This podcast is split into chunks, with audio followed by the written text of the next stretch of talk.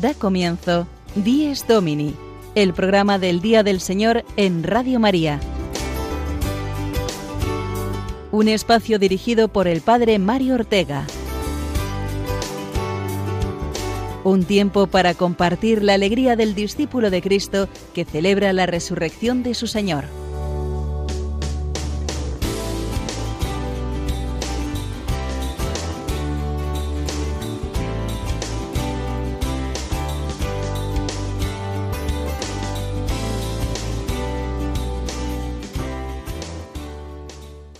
Buenos días a todos, queridos amigos, que sintonizáis nuestro programa cada domingo.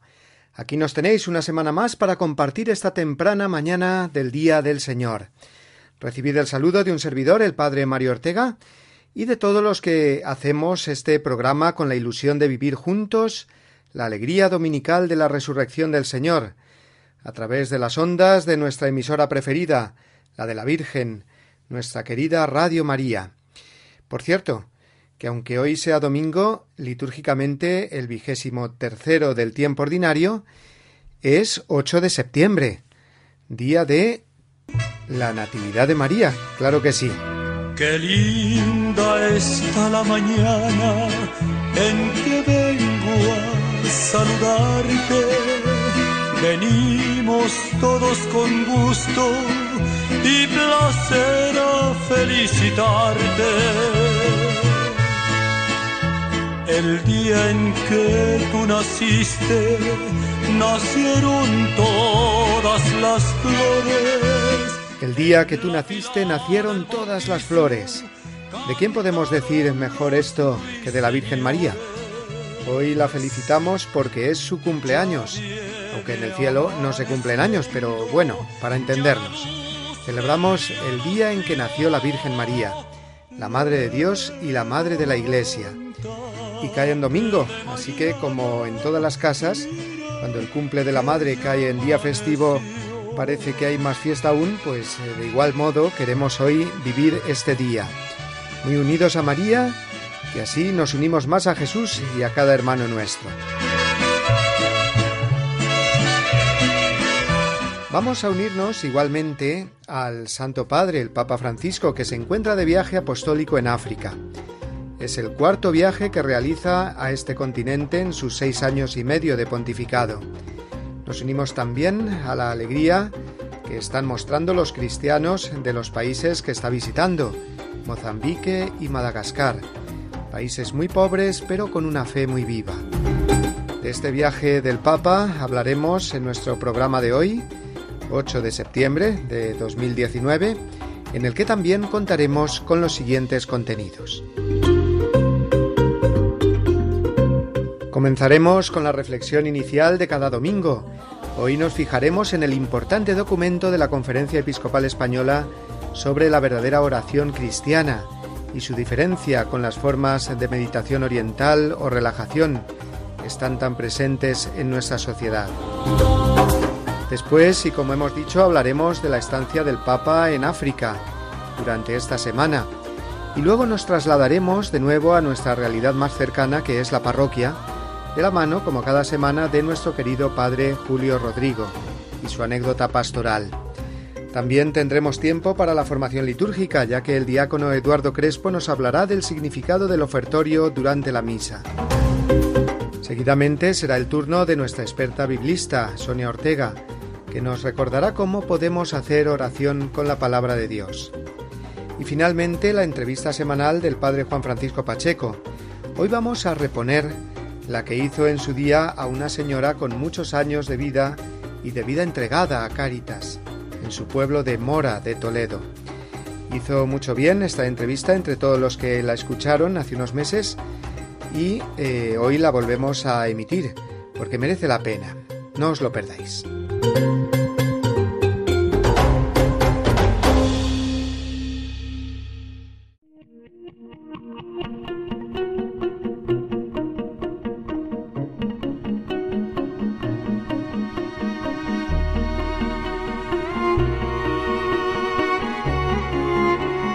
Mi alma tiene sed de Dios, del Dios vivo.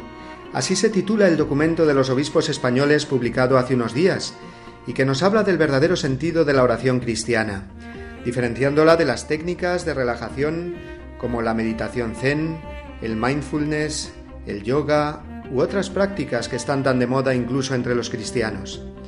Nuestra sociedad actual, muy secularizada, caracterizada por el activismo, la competitividad y el consumismo, genera en nosotros un gran vacío, angustia, estrés, miedos interiores y exteriores, agotamientos físico o psicológico. En una palabra, falta de paz interior, de silencio, de espiritualidad. Nuestra alma tiene sed de Dios, como dice el Salmo 42, pero del Dios vivo, añade, no de sucedáneos ni falsos dioses. Nos falta mucha paz interior, silencio, equilibrio y armonía emocional, como hemos dicho. Y entonces salimos a buscarlo. Pero ¿qué buscamos? ¿Buscamos a Dios o pretendemos simplemente liberarnos de nuestros sufrimientos? Nuestra fe cristiana nos dice que solo Jesucristo es el Salvador, mi Salvador, mi liberador. Las prácticas del yoga, el mindfulness, reiki o zen buscan una liberación sin liberador. Y por esos caminos no salimos de nosotros mismos. Esa pretendida oración no deja de ser un monólogo conmigo mismo, un autoconvencimiento de que no se sabe bien qué energía misteriosa dentro de mí me va a liberar. Y esto es contrario a la fe cristiana, que no es otra cosa que un encuentro con Jesucristo, mi Salvador. La oración es la búsqueda de Dios, de un tú, de alguien distinto a mí, un Dios que es Padre, Hijo y Espíritu Santo, con el que establezco un diálogo. Ahí está la clave. La oración es un diálogo, un encuentro, no una palabra lanzada al aire sin saber bien a quién, que vuelve a mí vacía, porque no he buscado al Dios personal que me conoce y me quiere, sino a mí mismo. Nuestros obispos nos enseñan que la sed interior que experimentamos solo la puede saciar mi Creador, Dios Padre, Jesús, que ha muerto por mí en la cruz, el Espíritu Santo, que me regala sus dones.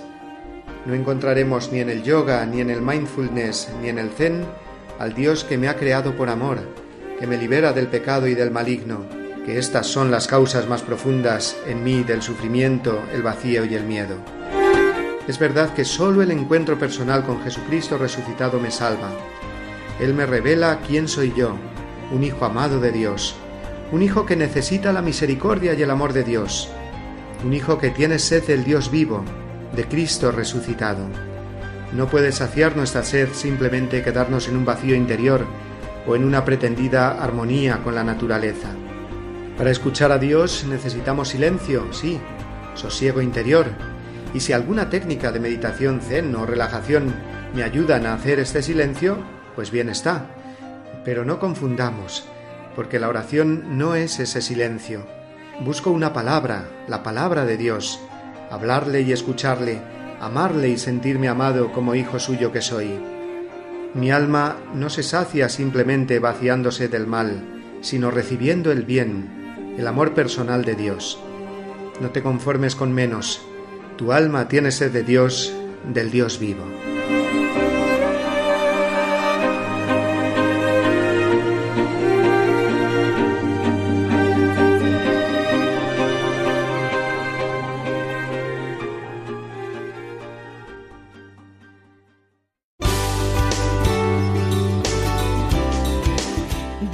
Domini, el programa del Día del Señor en Radio María.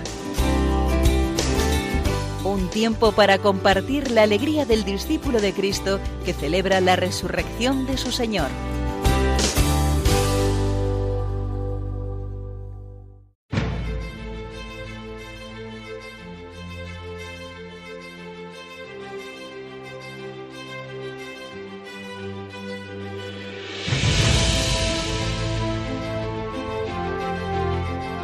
En el nombre del Padre, del Hijo y del Espíritu salimos de la noche y estrenamos la aurora. Saludamos el gozo de la luz que nos llega resucitada y resucitadora. Tu mano acerca el fuego a la tierra sombría y el rostro de las cosas se alegra en tu presencia. Si la veas el alba igual que una palabra, tú pronuncias el mar como sentencia. Regresa desde el sueño el hombre a su memoria, acude a su trabajo, madruga a sus dolores. le confías la tierra y a la tarde la encuentras rica de pan y amarga de sudores. Y tú te regocijas, oh Dios, y tú prolongas en sus pequeñas manos tus manos poderosas. Y estáis de cuerpo entero los dos así creando, los dos así velando por las cosas. Bendita la mañana que trae la noticia de tu presencia joven en gloria y poderío. La serena certeza con que el día proclama que el sepulcro de Cristo está vacío.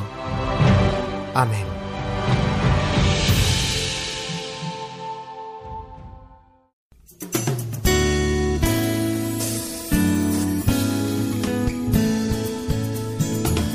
Iglesia desde Roma, la noticia semanal desde la ciudad eterna.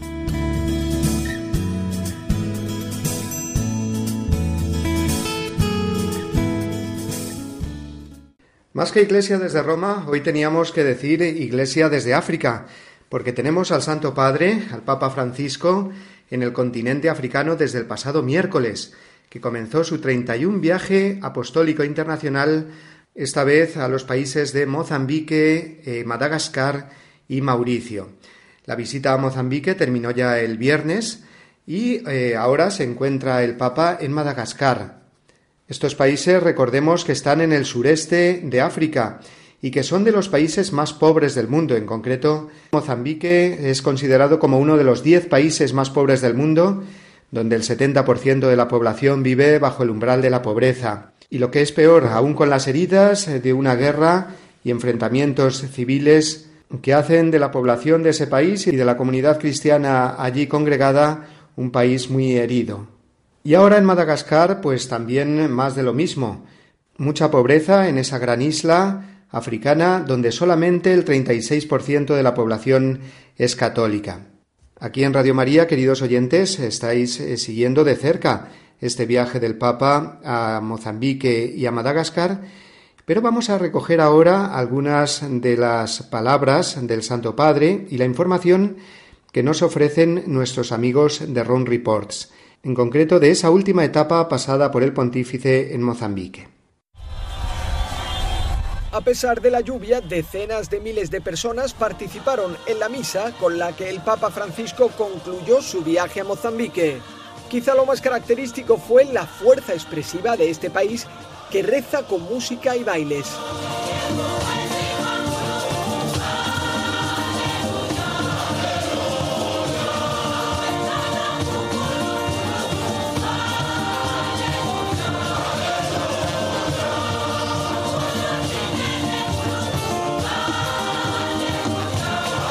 Francisco utilizó una casulla con motivos étnicos que recordaban a la piel de un leopardo y una cruz hecha con las maderas de casas destruidas por un ciclón en el país. Fue una misa celebrada por el progreso de los pueblos, por eso el Papa en su homilía pidió a los católicos que se atrevan a perdonar ofensas concretas e incluso, como hizo Jesús, a amar a los enemigos. Un mensaje duro especialmente en este país que aún se recupera de 17 años de guerra civil que dejaron un millón de muertos y cuatro millones de desplazados. Ni una familia, ni un grupo de vecinos o una etnia, y menos ainda un país en futuro. Ninguna familia, ningún grupo de vecinos o una etnia, menos un país, tiene futuro si el motor que los une, convoca y tapa las diferencias es la venganza y el odio. Pornos de acuerdo no podemos ponernos de acuerdo y unirnos para vengarnos, para hacerle al que fue violento lo mismo que él nos hizo. Que fue violento o mismo que él nos fez para planearnos. Para planificar ocasiones de desquite bajo formatos aparentemente legales. El Papa propuso la valentía de no maltratar ni insultar a los que nos han hecho daño, sino reconocer y valorar a las personas para sentir como propios su vida y su dolor. Supone el compromiso cotidiano de cada uno de nosotros de tener una mirada atenta y activa que nos lleve a tratar a los demás con esa misericordia y bondad con la que queremos ser tratados. En definitiva, pidió a los católicos de todo el mundo que sean siempre sembradores de paz y de reconciliación. Antes de concluir la ceremonia, el arzobispo de Maputo le dio las gracias en nombre de todos por su visita. Como recuerdo de estos días, el Papa le regaló este cáliz para que recuerden el viaje cada vez que celebren misa.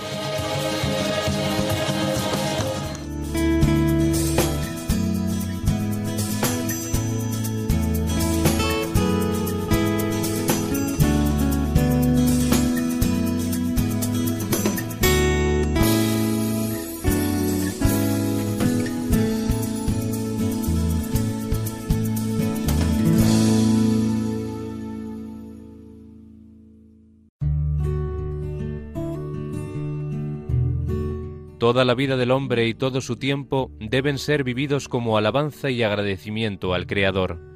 Pero la relación del hombre con Dios necesita también momentos de oración explícita, en los que dicha relación se convierte en diálogo intenso, que implica todas las dimensiones de la persona.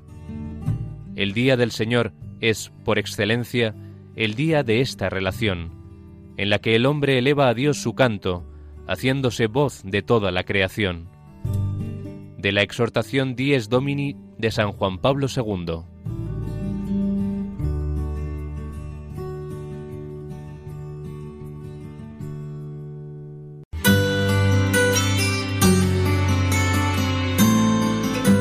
El domingo desde mi parroquia. Una reflexión a cargo del Padre Julio Rodrigo.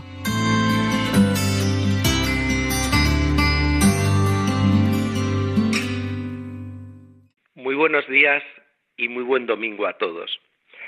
Ya en algunas ocasiones les he contado que en esta parroquia que yo rijo desde hace ya bastantes años, la parroquia de San Cristóbal de Boadía del Monte, tenemos un motivo de orgullo y es que contamos con un santo mártir de la época musulmana, San Babilés se llama, y contamos también con tres cristianos que fueron mártires en la pasada guerra civil española, que fue el párroco de esta iglesia, el capellán y un seminarista, que están en proceso de beatificación.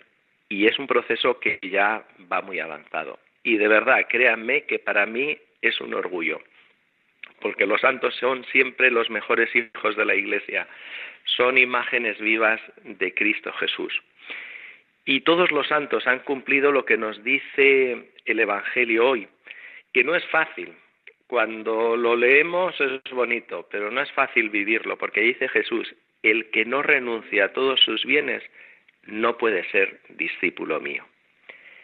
Y fíjense que estos hombres de vida santa que ha habido en mi parroquia, desde luego lo tenían muy claro, fueron mártires, como les he dicho. Más renuncia no pudieron hacer, renunciaron hasta su propia vida por amor al Señor. Y esto es lo que Cristo quiere de nosotros, que Dios esté en nuestro corazón, que Dios esté en el primer puesto de todas nuestras inquietudes y de todas nuestras prioridades, y el resto que sea secundario. No se pueden imaginar a mí el bien que me hace saber que cuento con estos ilustres feligreses en mi parroquia, los que no olvidamos.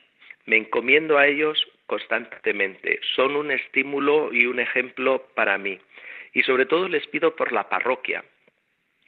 Uno estuvo en esta parroquia en tiempos remotísimos, en el siglo VIII, IX, otros en tiempos más recientes, en el siglo XX. Pero yo les encomiendo a ellos la que fue su parroquia y les encomiendo las actividades ahora que empezamos el nuevo curso, todo lo que estamos programando, tantas acciones evangelizadoras. Les pido por tantas personas que me piden a su vez que rece por todas sus intenciones. En definitiva, les pido que cuiden de esta parroquia como ellos supieron cuidarla años o siglos atrás. Desde luego que ellos son un bonito ejemplo, como tantos cristianos podíamos señalar.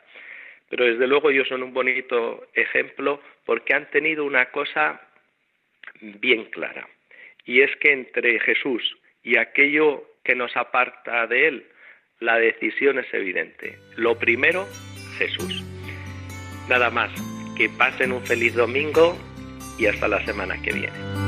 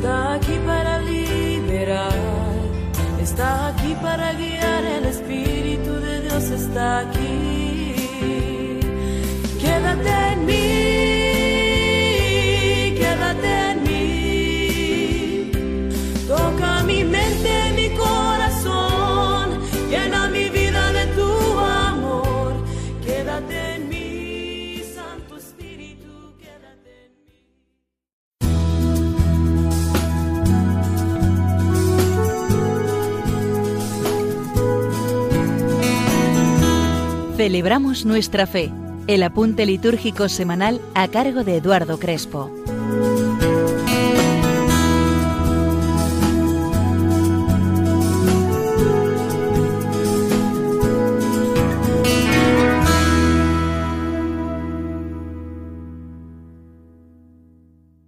Vamos a poner hoy nuestra mirada en uno de los sencillos gestos que acompañan la preparación de los dones del pan y del vino para su presentación en el altar.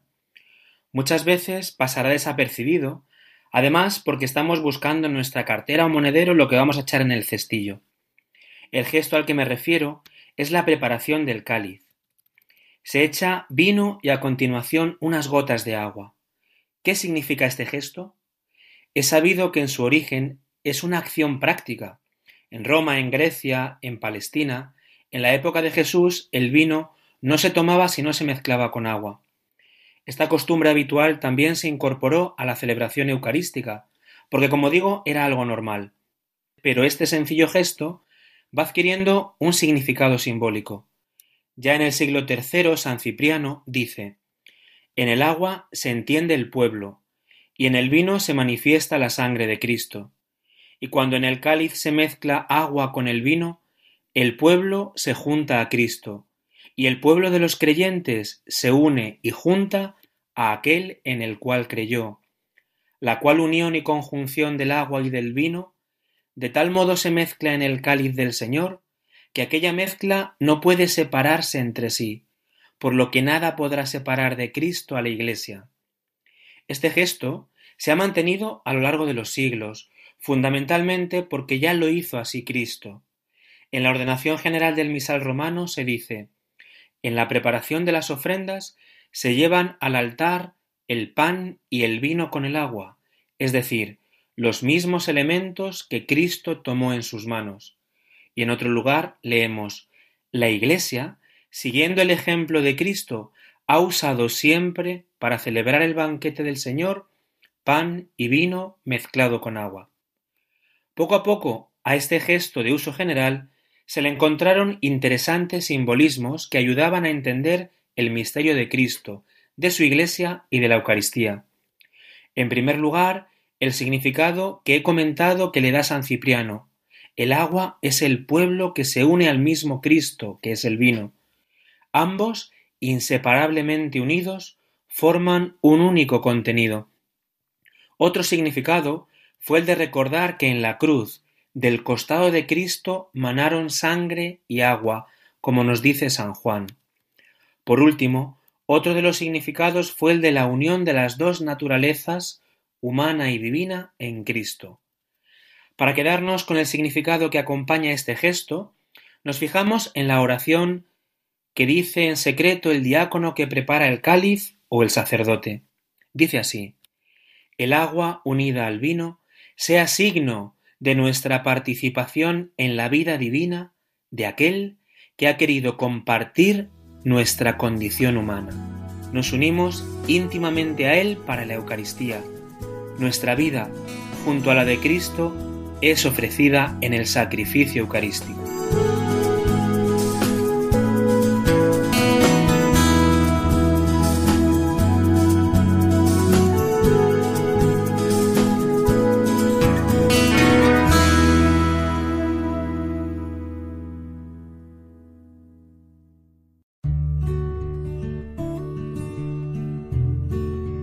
Es importante que se tenga conciencia clara de la íntima vinculación entre la comunión con Cristo y la comunión con los hermanos.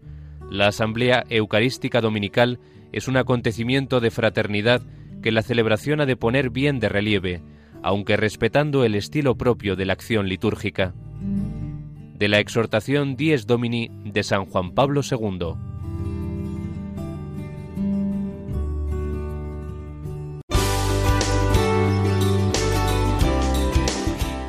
Domini, el programa del Día del Señor en Radio María.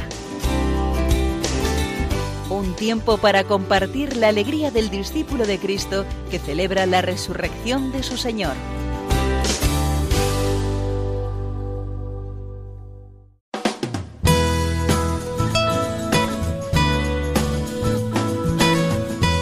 Guiados por la palabra de Dios, el momento de asomarnos a la Biblia de la mano de Sonia Ortega.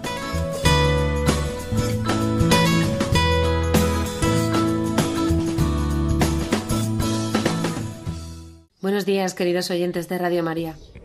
Nuestra sección de hoy la vamos a dedicar a algo muy práctico, cómo orar con la Sagrada Escritura. Esta acción cotidiana, tan importante en la vida de un cristiano, a veces no resulta tan sencilla.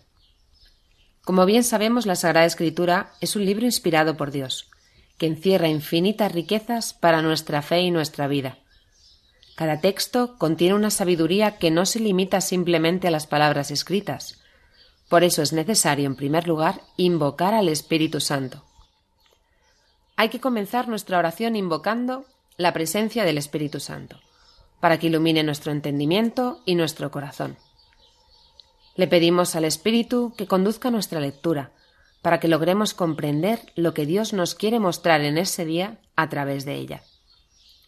Como dice el apóstol San Pablo en su carta a los romanos, el Espíritu viene en auxilio de nuestra debilidad y nos enseña a orar como conviene.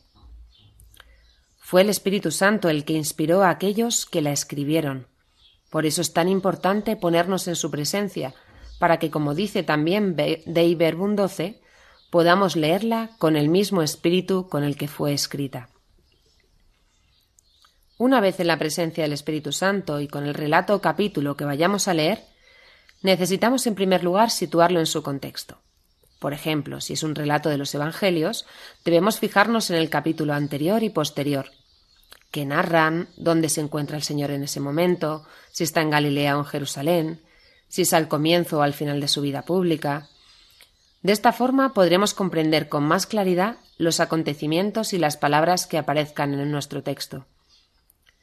También es importante fijarnos en los personajes que aparecen, cuántos son, quiénes son, si conocemos a alguno, a todos, tratar de averiguar quiénes son, qué relación tenían con Jesús, si aparecen en algún pasaje anterior. Para ello son muy útiles las Biblias grandes, que traen abundantes notas a pie de página. Estas nos aportan mucha información extra sobre el texto. Los paralelos serán también muy importantes en nuestra lectura.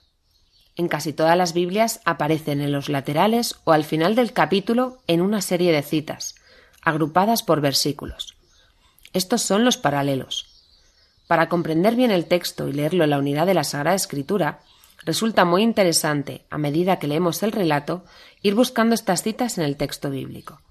Es lo que llamamos escrutar la palabra. Quedaremos asombrados de la cantidad de cosas nuevas que aprenderemos del relato si lo leemos de esta manera. Después de toda esta búsqueda, es necesario hacer una nueva lectura. Esta vez la realizaremos de forma continuada, sin detenernos a buscar nada más.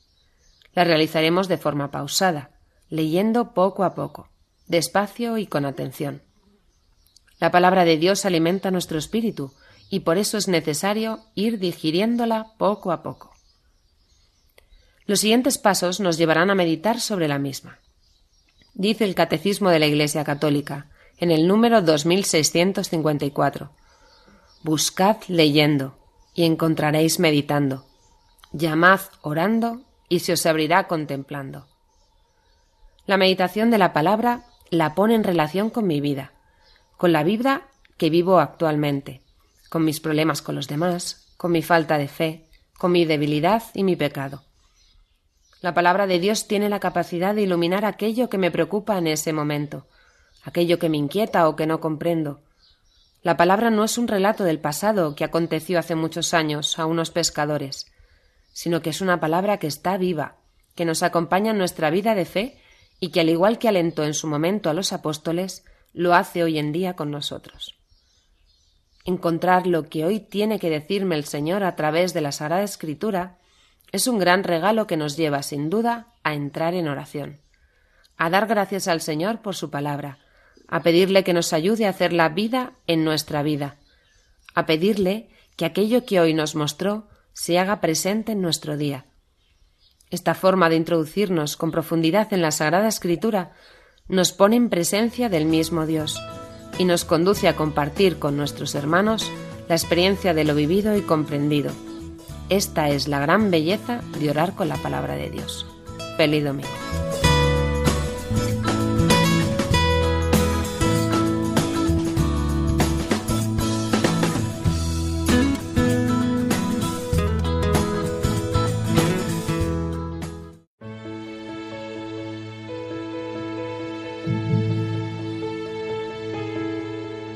Señor, haz de mí un instrumento de tu paz, que allá donde hay odio, yo ponga el amor, que allá donde hay ofensa, yo ponga el perdón, que allá donde hay discordia, yo ponga la unión, que allá donde hay error, yo ponga la verdad, que allá donde hay duda, yo ponga la fe, que allá donde hay desesperación, yo ponga la esperanza, que allá donde hay tinieblas, yo ponga la luz, que allá donde hay tristeza, yo ponga la alegría.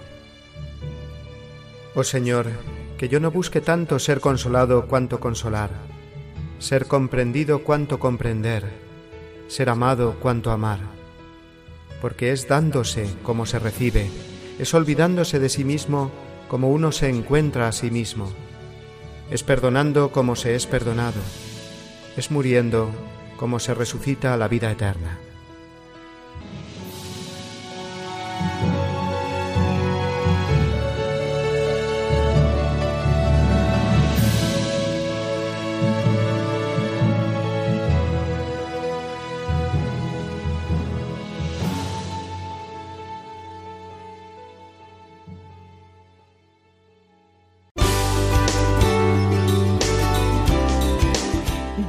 Domini, el programa del Día del Señor en Radio María.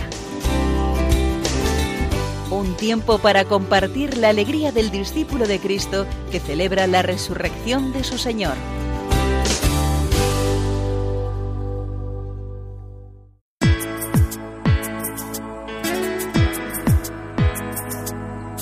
Firmes en la fe.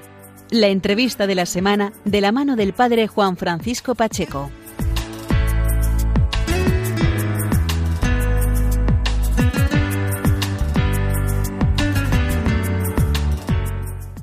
Buenos días amigos de Radio María, bienvenidos un domingo más a la entrevista de la semana. Hoy queremos detenernos en el testimonio de fe de una mujer de la Archidiócesis de Toledo que nos va a contar su experiencia en la práctica del mandamiento nuevo del amor, en la práctica de la caridad, en la vivencia de fe.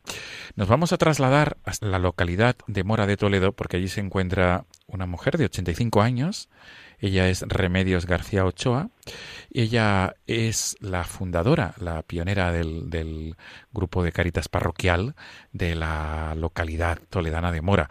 Y concretamente el pasado 11 de mayo eh, tenía lugar la decimotercera jornada del voluntariado diocesano en la Archidiócesis Primada y Remedios recibía de parte del arzobispo en Mora de Toledo, donde tenía lugar esta jornada, ese homenaje y ese agradecimiento por su labor y por su testimonio de fe y de caridad. Con nosotros está al otro lado del hilo telefónico Remedios García Ochoa. Buenos días, Remedios. Buenos días. Y feliz día del Señor, lo primero. Remedios. ¿Cómo? Feliz día del Señor, Remedios.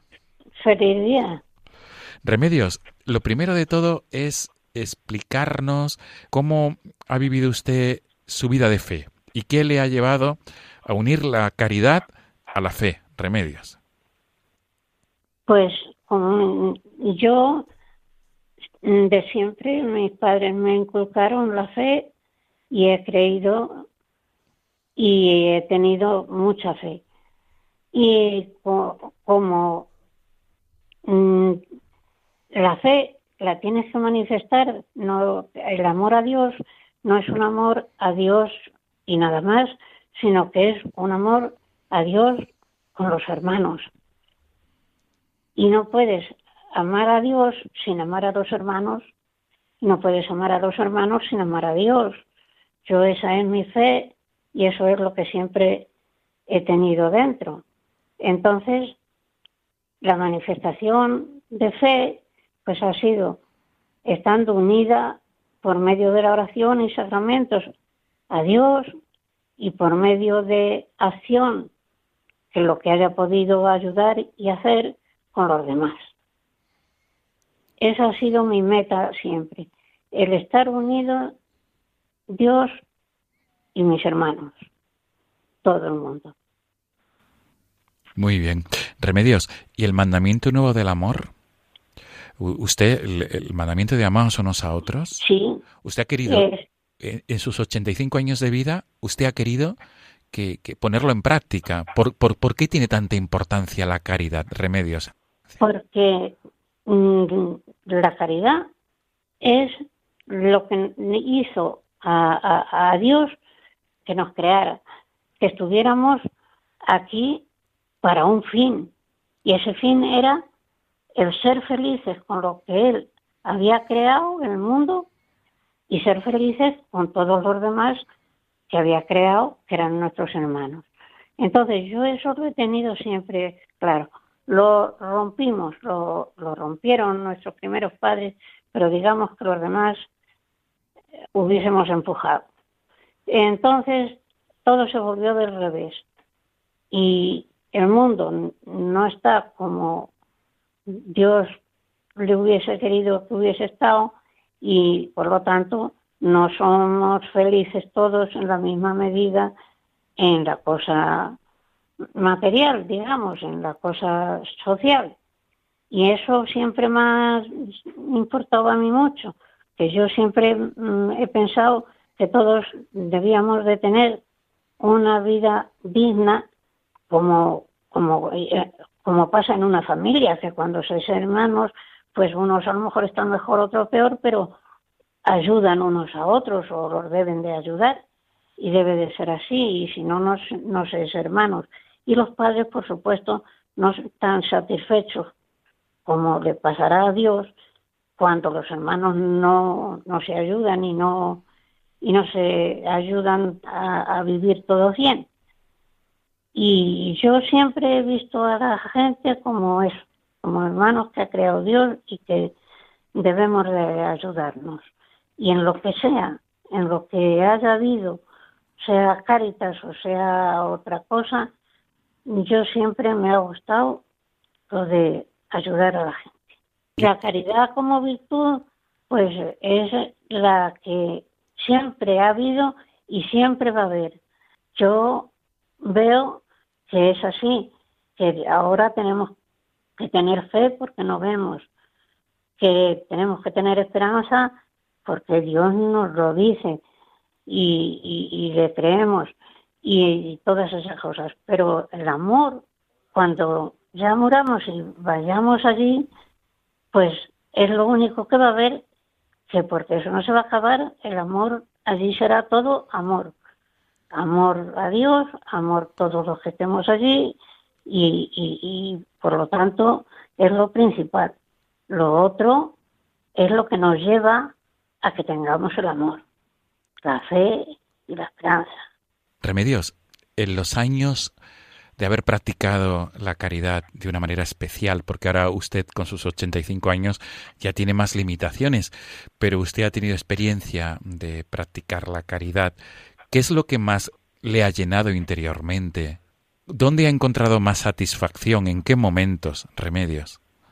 Yo en los momentos que he visto disfrutar a la gente y tener una confianza, aunque no fuera su Dios, en el Dios nuestro, porque como veían que lo hacíamos por eso y que lo teníamos siempre en boca, pues ellos confiado y han dicho, pidan ustedes a su Dios para que se me solucionen estas cosas, piden ustedes, pues me daba una satisfacción muy grande, muy grande, muy grande. Y luego pues he tenido varias ocasiones en tener que, trabajar con ellos, digamos. Y bueno, pues ha habido dos o tres casos que me han dado una satisfacción muy grande. Mm, yo pretendí que, una chica no abortara y, y llegué tarde. Y fue para mí un, un, un disgusto tremendo. Cuando fui ya las cosas no se, se podían remediar. Pero aprendí y cuando vi a otra persona que estaba en su mismo caso, que fue allí a Caritas y la vi con una ansiedad y cosas, que iba por las noches a, a Toledo y la daban los sitios donde podía ir a hacerlo, mm, dije al sacerdote, mire usted, aquí hay este problema y este problema, pero no para mañana, para ahora mismo, para ahora mismo porque no se puede dejar. Y mm, me dijo, pues ahora mismo. Era la- después de comer, dice, voy a la casa de catequesis, vete con ella y hablamos de los problemas que tiene. Fuimos, tenía el problema de que se le había ido el marido, de que se había llevado lo de los críos, no tenía ni un duro y que no tenía trabajo, en fin, que estaba, que decía que no podía, y dos hijos que tenía ya. Y entonces el sacerdote se portó magníficamente, enseguida mm, la dijo que esperara un, un, un segundo para ir a, a hablar con, con lo de Toledo de ayudar a las madres y eso. Y bueno, pues vinieron un- unos mm, psicólogos para hablar con ella. El sacerdote aquí la encontró un trabajo que podía hacer aun cuando estaba así. Ella se puso contentísima y gracias a Dios pudo sacar adelante su embarazo y nació ese niño tan precioso que tiene. Y cuando ya tuvo todo resuelto, pues su mismo marido volvió de donde estuviera y, y agradeció todo lo que se había hecho con ella, porque también ya pues gozó el tener el hijo.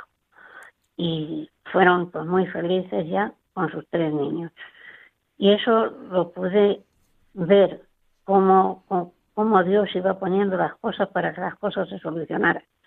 Y luego he estado mucho tiempo, pues a lo mejor dos años, que un, un señor aquí lo estaba pasando muy mal, solo, nadie le quería ni nadie quería saber nada de él y le dio porque lo que cogía cuando cobraba no era viejo, tenía 50 años, pues, cosas así, y lo que le daban eh, de, de- la paga, pues se lo gastaba en la máquina rápido y ya no tenía nada más que lo que le díamos en Caritas y claro, muy mal, estaba muy mal, muy mal, muy mal.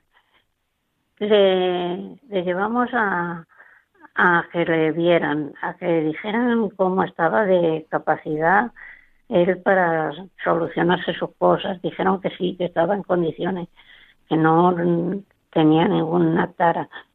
Y, y entonces él me habló de que yo le, le cogiera la paga y se la fuera dando Distribuyendo, para- sí. Sí, que se lo administrara. Y dije que no, que, que lo de coger yo dinero de nadie, que no lo hacía. Pero lo pensé o me lo dio Dios así a entender y le dije, yo lo que hago es ir contigo el día que cobras y derechos de allí ir a un centro que había aquí de, de mayores que daban comidas y cosas de esas y pagar la comida del mes entera y el desayuno. Y luego después nos íbamos y le daban su recibo de que ya tenía desayuno y comida todos los días del mes. Y luego nos íbamos al estanco porque era un fumador empedernido y tan mal como lo pasaba tampoco se le podía quitar todo. Y íbamos y pagábamos también una cajetilla diaria para que fuera todos los días a por una cajetilla. Y ya le quedaba un mínimo a él para que hiciera lo que quisiera con ello, pero muy poco. Pero tenía todo el mes cubierto, digamos, de las necesidades principales. Eso para mí era un descanso tremendo, enorme, y el pobre, en su gana de, de, agradarnos, yo le metí una estampa de la Virgen en el bolsillo y le dije, mira, como ni tienes madre y ni como me dices que yo soy como si lo fuera y no voy a estar tampoco, tú a esta la miras y la dices, madre, aunque no la digas otra cosa. Y, y él se puso tan contento. Qué bueno, qué bueno. Remedios, pues desde luego que ha sido un placer conversar en esta mañana con usted, en este tiempo pascual, y, y sobre todo gracias por el testimonio, Remedios, que usted nos ha Pues invitado sí, a, a- a lo dar. que se pueda hacer y lo que se pueda que, que, que los demás hagan, me parece muy bien y que no se quede nadie en su casa porque crea que las cosas no. Las cosas salen, Dios está con nosotros y hay que salir y hacer lo que haya que hacer. Qué es lo que yo creo.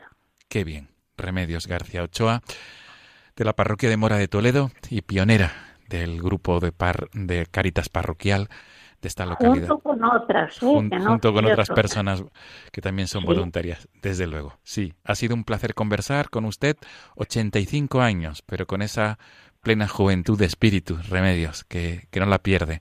Gracias por su testimonio de fe y sobre todo de Muchas caridad. gracias a ustedes Remedios, feliz día del Señor y hasta pronto, si Dios quiere. cuando ustedes quieran. Amigos de Radio María, nos despedimos y nos volvemos a encontrar el próximo domingo Dios mediante. Hasta entonces, feliz día del Señor.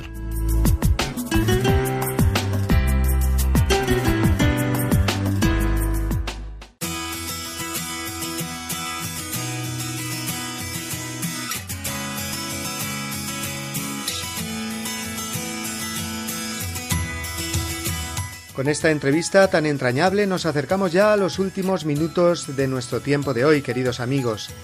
Lo hemos hecho, recordémoslo de nuevo, felicitando a la Virgen María, ya que hoy es el día de su Natividad, aunque lo que celebremos litúrgicamente sea el domingo del tiempo ordinario. Hemos contado además con las habituales secciones del Padre Julio Rodrigo, Eduardo Crespo y Sonia Ortega, y nos hemos informado de la actividad del Papa en su largo viaje de una semana por el continente africano. Esta es nuestra Iglesia que vive con la fuerza y la luz que recibe del Espíritu Santo. Cada uno de nosotros recibe esa luz cada día, especialmente hoy, el Día del Señor, en el que la misa dominical, el descanso, la oración, la familia y la caridad fraterna han de iluminarnos y hacernos santos. Esta semana que comenzamos hoy en la que millones de niños, adolescentes y jóvenes comenzarán un nuevo año académico. Le pedimos al Señor por todos ellos, para que descubran a través de la educación y la convivencia la verdad que les hace libres y la caridad que les hace crecer como personas de bien. Ánimo también a los padres en vuestra vuelta al trabajo y al quehacer cotidiano. Y como no, también a vosotros, abuelos, que encarnáis la experiencia de la vida, la madurez y la ternura, que es algo que no puede faltar en nuestro mundo de hoy. Pues a todos vosotros, familia, os deseamos desde estas ondas que tengáis una feliz semana y para ello recibid la bendición enorme que os enviamos en el nombre del Padre y del Hijo y del Espíritu Santo. Hasta el domingo que viene, si Dios quiere.